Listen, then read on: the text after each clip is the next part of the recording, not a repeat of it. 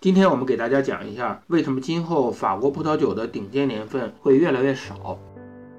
葡萄酒行业呢是一个明显的看天吃饭的行业，葡萄酒的质量呢取决于葡萄果实的质量，而天气呢恰恰决定着当年葡萄果实的品质。春天葡萄藤发芽的时候需要一场小雨，整个春天呃雨水不能太多，也不能太旱。夏天呢天气不能太热，太热了葡萄果实成熟过快，这样酿出的酒呢口感粗糙；太闷了，雨水太多会使虫害增加，加大用药量。那秋天呢？是收获的季节，呃，需要糖分的积累。糖分的积累呢，需要更多艳阳高照的天气。满足了所有这些条件的天气呢，年份呢，我们称为好年份。那葡萄酒专家呢，会给这些好年份呢给出高分，甚至一百分的满分。啊，在北半球北纬三十度到五十度的地带呢，都适合种植酿酒葡萄。在欧洲呢。地中海北岸一直到德国的广大地区呢，种植葡萄酒呢有数千年的历史。按照数百年的经验呢，在地中海北岸啊往北啊，按照纬度的不同呢，啊葡萄成熟时间的不同，种植着不同的葡萄品种啊。例如在罗纳河谷呢，呃种植啊歌海纳呃，在波尔多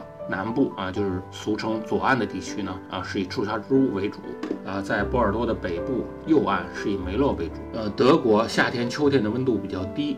啊，主要种植呢成熟期比较晚的白葡萄品种，如雷司令啊、霞多丽啊。嗯，波尔多的纬度呢在北纬四十度，和中国的葡萄种植地带啊，山东、河北的纬度基本相同。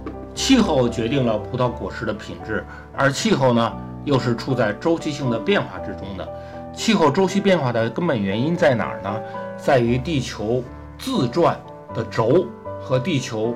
绕太阳公转的黄道平面之间存在一个夹角，也就是说，地球的赤道和黄道平面之间存在一个夹角。这个夹角呢，俗称黄赤夹角。二零零一年，黄赤夹角的角度是二十三度二十六分啊，这也是当年北回归线的纬度。也就是说呢，地球在侧着身子公转啊，太阳对地球的直射点在南北回归线之间移动。地球南北回归线之间的广大地区呢，被称为热带。这问题在于呢，黄赤夹角是变化的。黄赤夹角的变化范围呢，在二十度到二十四度之间，变化周期呢，在四万一千年。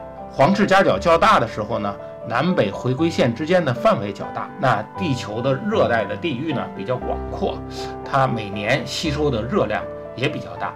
这个时间段，地球的温度就高一些。反之，地球较为寒冷。呃，从上世纪末开始，地球刚刚进入一个温暖期。有文字记录的三千年以来呢，地球经历了三个温暖期和多个寒冷期。三个温暖期对应的中国历史上的朝代呢，分别是商周时期、西汉时期和隋唐时期。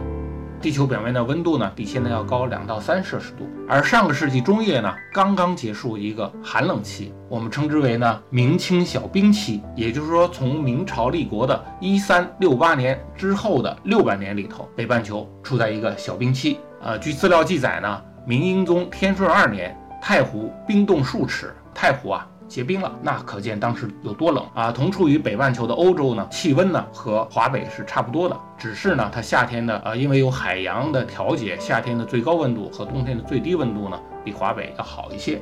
那在欧洲葡萄的种植历史上呢，经历了多次虫害导致的大规模灭绝啊，现有的葡萄品种的栽培格局呢，基本上形成于十三。四世纪之后，像波尔多高端葡萄酒的名气呢，发轫于十三世纪，成名于一八五五年，正好与最近的这个北半球小冰期相吻合。